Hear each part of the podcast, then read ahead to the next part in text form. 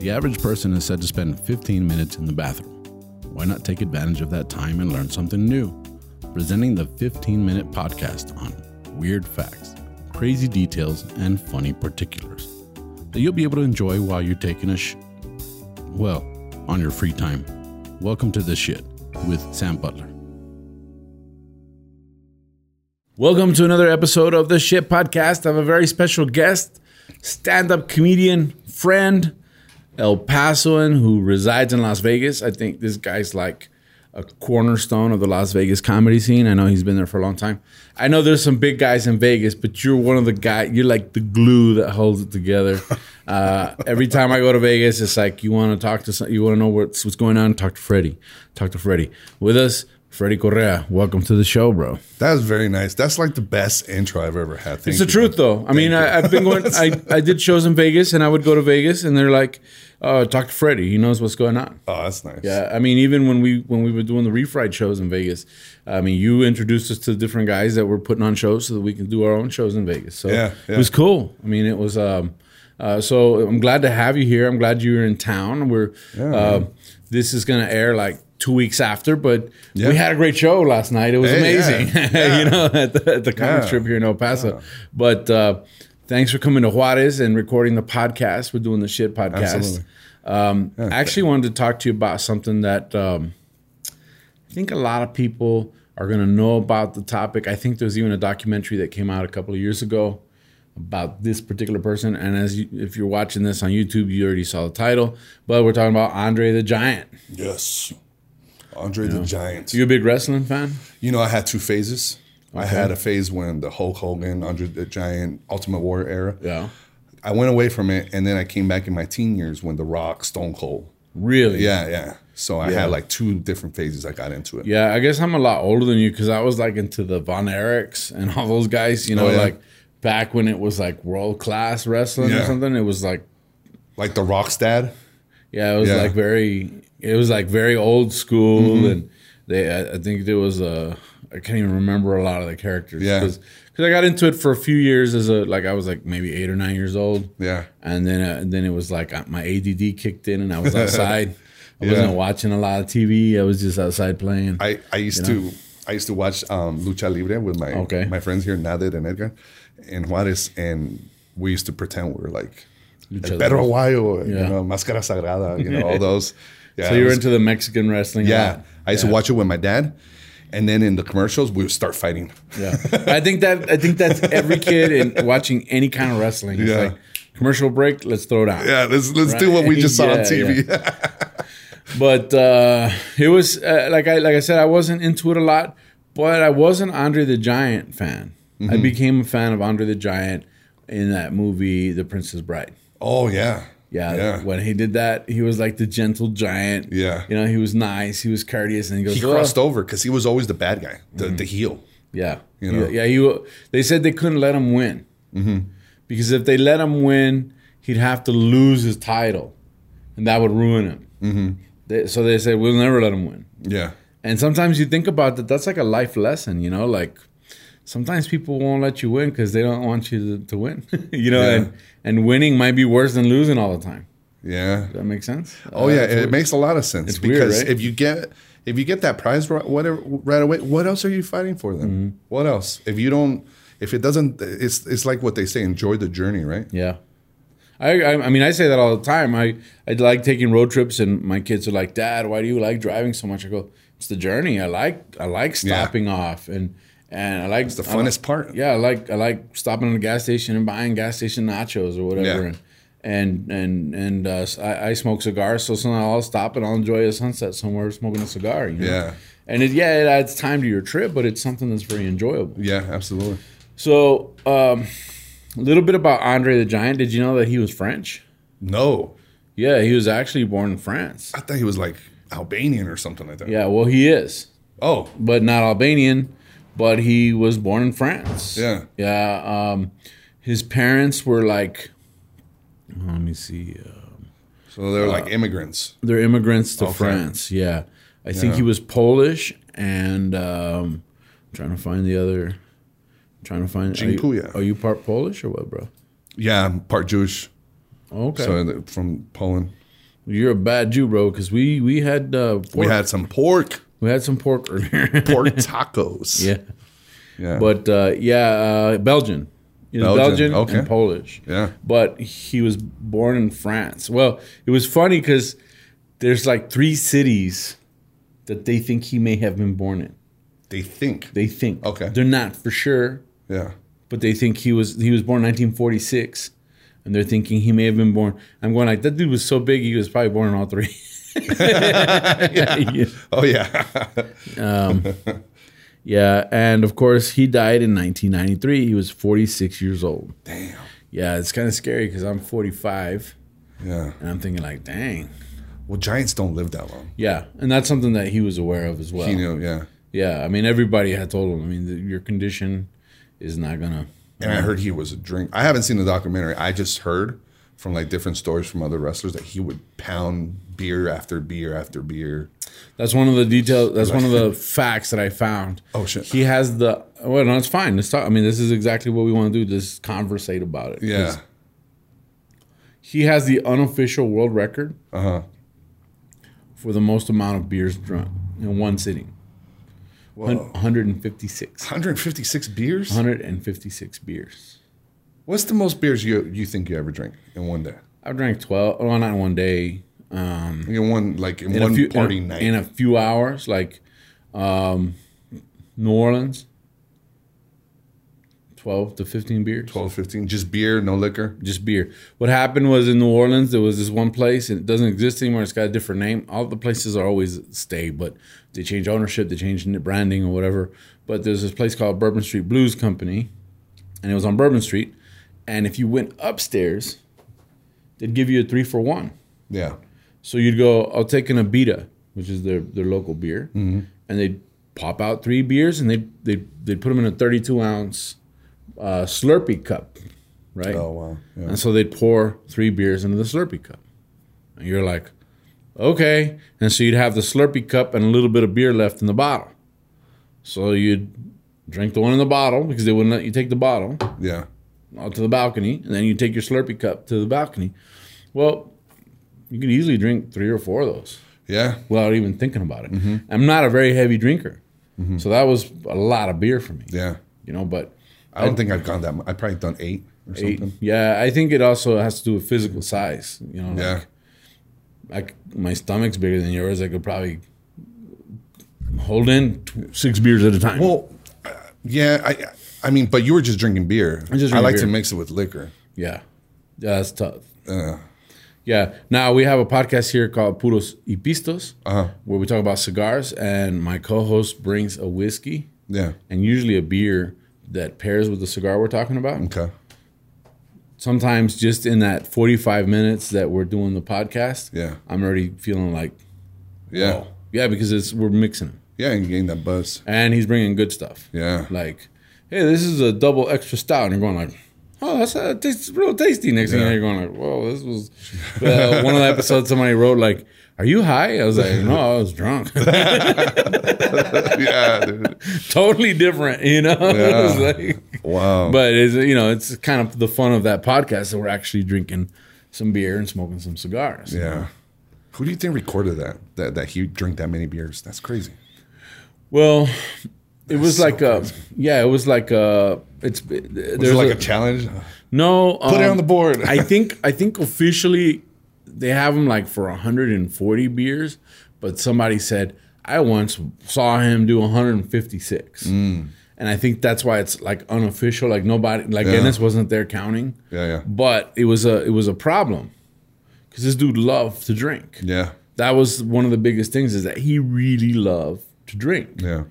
Um, and one of the weird facts that I found, it might not be, I don't know if it, I'd never watched the documentary. I just thought he was a very interesting person. I wanted to do an episode about him. But, and, I'll, and, i we'll talk about a couple of the things of why I decided to do this episode about him, even though I'm not a big wrestling fan. Um, I was more of a fan of, of the person as an actor because it was like, I remember The Princess Bride was one of my favorite movies. Right. But but as a kid growing up, I would- thought that movie was amazing, right? But one of the weird facts was that he was uh, when he was filming The Princess Bride, he drank so much because he could drink 156 beers, but he would actually take whiskey in a beer pitcher and drink it, Oh shit. right? Yeah. And and they say his hands were so big that that that uh, you could fit a silver dollar through his ring, Wow. right? Which is pretty big, pretty big size Yeah, finger. He had yeah. sausage hands. I mean, they said he had to dial with a pencil because he couldn't fit his fingers in the holes for the dials for the phone. He'd end Damn. up so he had to use a pencil to dial the phone. Yeah. And and so I don't know if it was rotary or if it was a touchstone, but he could not avoid not hitting two buttons at a time, kind of a thing. Do you think he was like Shaq, like big, Uh, yeah, I mean he was seven foot four, seven foot four, so Shaq's what like seven two, seven three, something like that? I heard he has a small wiener though. maybe. I, Yeah. it's possible. Yeah. Relatively speaking, I'd be like twelve inches. Dude, that's tiny.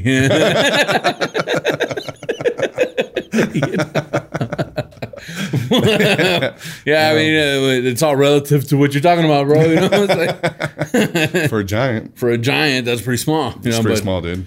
But uh, Andre the Giant got so drunk Yeah. he collapsed in the lobby of the hotel. While filming The Princess. Well, no, he was at the hotel during okay. the filming. Oh, during the filming. Well, they were staying at a hotel. Everything was shot in England. Mm. He passes out in the hotel lobby, drunk, Yeah. blackout drunk. Whoa. He weighs 520 pounds. Oh my God. They can't move him. Half a ton. They can't move the guy. Yeah. So what do they do? They put the red velvet ropes around him in the lobby and waited for him to sober up and get up on his own. Whoa. Yeah, that was one of the wa- that was one of the reasons. I was like, that's They pretty just bad. let him. they just left him in the gotta lobby. let 'em sleep, they man. just put those little pedestals in the red velvet ropes. you know, so Can you imagine if people if people had cell phones? yeah, I would've mean that been was all over different that. times. Yeah, Yeah. that would have been great. You know, Yeah, that was in the eighties. the eighties, nineties. Uh, yeah, it was eighties. I wonder if anybody snapped a picture. Somebody must have had one of those. Yeah, yeah, one of the disposables or even a Polaroid.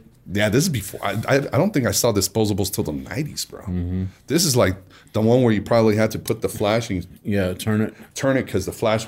Or it was burns those out. long skinny ones with the. Oh yeah, Yeah, you know those the long skinny cameras that had the flash on the on the end. yeah. That's what they I had. remember those. Yeah. Polaroids were out, right? Damn, Polaroids were out. there's got to be a picture of that. That's crazy. Yeah.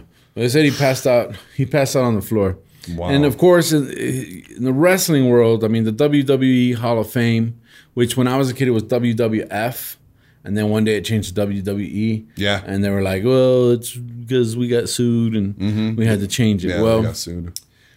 WWE started the Hall of Fame in 1993 because of Andre the Giant. Whoa. and he was the only inductee, the only inductee for 1993 for his generation. So I thought that was pretty cool. That year that he died. The day of the year that he died is when they started. it. Wow. Um, that dude grew grew so fast that he left home when he was 14 and came back when he was 17. His parents didn't know it was him. Yeah. It's so fast that grew. So he came back and they didn't even know it was him. no? I mean, imagine your kid leaves six foot tall, comes back seven and a half feet. Yeah, I mean, you. you- I remember um, going from freshman year to tenth grade just in three months. When I left to summer break, I was shorter than girls, and when I came back, I grew like I don't know how much. I was I was taller than girls, and all of a sudden, boom, Yeah. yeah, Yeah, Boom. boom. I don't know. I what got that- tall. Oh, Yeah. That happened to me one summer. We would go swimming at, at the community pool. We had a membership there. yeah, And the kids would always bully me, the older kids. Mm-hmm. Like in the water, they'd try and drown, like they'd pretend drown you and you Yeah. they'd bully. you. yeah, And I remember one one summer I just grew up yeah. and I remember I just I was tossing them out of the pool. I was and they were like, Holy crap, you grew this. And summer." drinking beer. Yeah, I was just like yeah. I did the giant of the yeah, I was pool. like, "Rah!" yeah. yeah. um, And you know, he was seven foot four, yeah, and when when he died, they, they measured him, and he was like six foot nine and a half. Which I I know that happens. Like my dad, when I was a kid, he was six foot three, yeah. and uh, I'm a, I'm six two. Since the- So my dad was an inch taller than me, but by the time my dad got older and passed away, he was probably four or five inches shorter. than me. Shrink, yeah, Yeah, you shrink. You know, you get all that compression. yeah, Now, he didn't drink, he wasn't an excessive drinker, although he loved getting drunk. And he wasn't an excessive eater, a lot of people would bring him big portions, but he actually ate like a normal human being. He he would even get mad and say, "Bring me the same amount of food you brought him." I don't. Yeah. But he could do it if he wanted to. He hated wrestling Macho Man. But really, He hated wrestling that guy because he said he he he put on way too much baby oil and that would annoy him. and Macho Man just was slip like, away. yeah, and Macho Man was just like, I'm gonna do it, and he would get mad because Yeah. he wear, but he.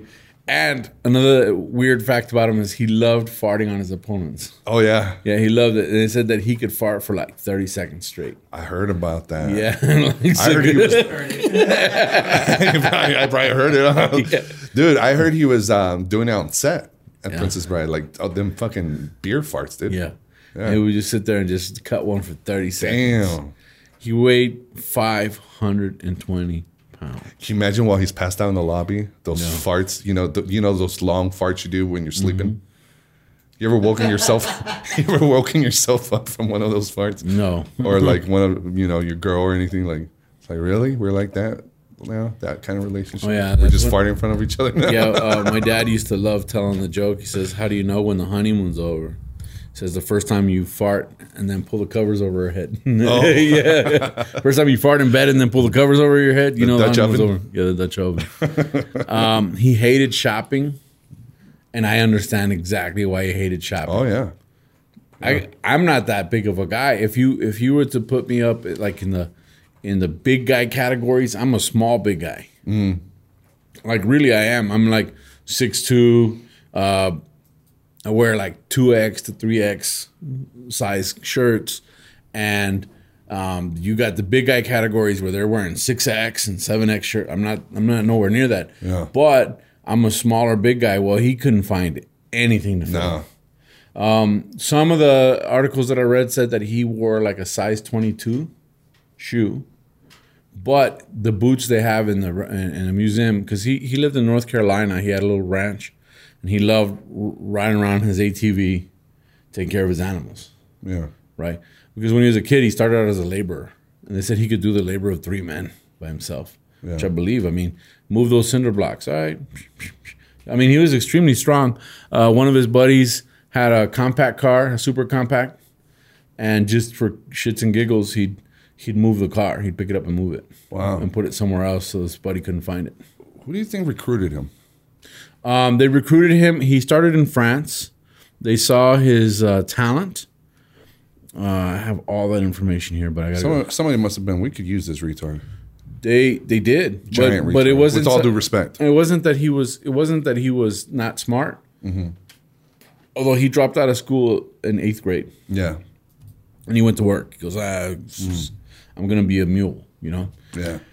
And then in- at age 17, he started wrestling in Paris. And um, they, they watched him. And from age 17 to age 19, he was kind of wrestling there and that, learning how to wrestle. Yeah. And, and all that information's there. Um, trying to see if I have it here. I have it, but I lost it. But um, Is there any women that, like ex girlfriends or anything? Like, I would like to know. yeah, right? I don't know. That I I didn't- don't know why I'm obsessing how big that dong was. yeah, I don't know, man. I want to know. Yeah. But he went from I had the, the name, but he went from France and wrestled in Canada because Quebec is French Canadian. Yeah. So the promoter that saw him in France, and I was gonna say it's like I, I, I'm I suck at French, but it's like Valois, right?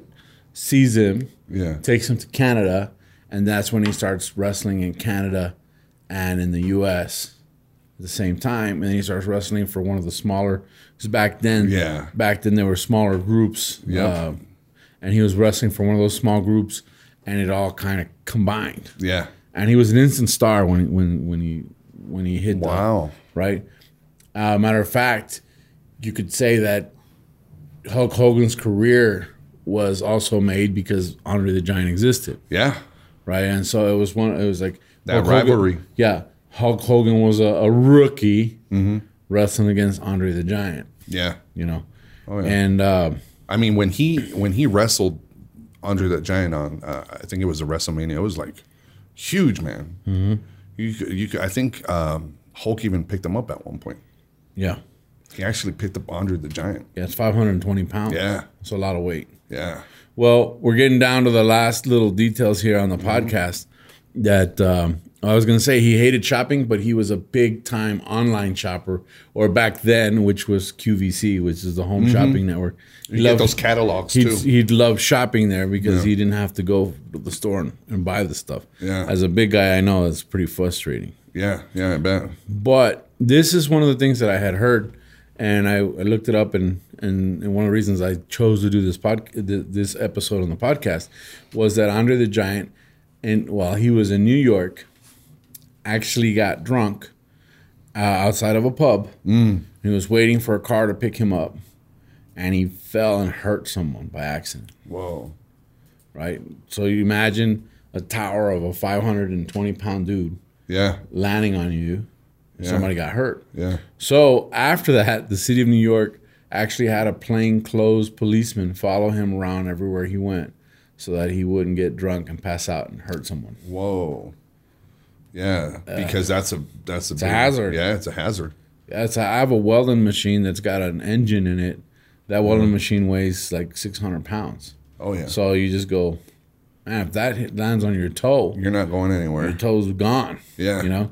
So this guy weighed 520. So that was one of the first reasons that I said this episode, this this would be a good. Of course, The Princess Bride, I was a fan Yeah. on The Princess Bride. And um, I was a fan. I, I, I kind of knew who he was. And I wasn't really into it that much. Um, Rock, oh, this is another interesting fact. Rocky got inspired to do the scene with uh, Hulk Hogan watching um, Andre the Giant and uh, another boxer uh, have a, a, a spat. Oh okay. I'm trying, and I had it, but I can't remember. Anyway. Oh And the last weird fact, and the one that I thought was like, wow, that's amazing, makes you kind of wonder. Uh, he died in 1993. He flew to Paris yeah. to his dad's funeral. And he was there for a couple of weeks, and he passes away in his sleep. And it's sleep sleep apnea. Uh, it, it was from uh, heart uh, failure, Oh wow. congenital heart failure. Yeah. So it makes you kind of wonder, like, did he die of a broken heart, or was it just physical? You know what I'm saying? Hmm. Yeah. Yeah. But he goes, and there's pictures of him and his dad all over the place. But so he had a good relationship with his dad. But he goes to visit his dad. He goes to his dad's funeral. He's there. He decides to extend his stay because his mom's birthday's coming up, and they find him uh, dead. And I That's thought that tragic, was, man. I thought that was pretty interesting. yeah. And, and Not some- the best birthday present. no, but not the best birthday present, and also it makes you kind of wonder what that connect if there was if it was because of a connection, or if it was because of just health issues. Yeah, it's uh it's sad because you see the talent and how big he was, like not s- just physically, but like s- such a star. Could, you- could you imagine the movies he could have made after that? Mm-hmm. You know what he did? Uh, his very first film role was What He is that? invented IMAX so he could fit on screen. What? I'm like, what? that's They why used half a rainforest. Yeah. under the giant joke, ladies and gentlemen. Oh Yeah.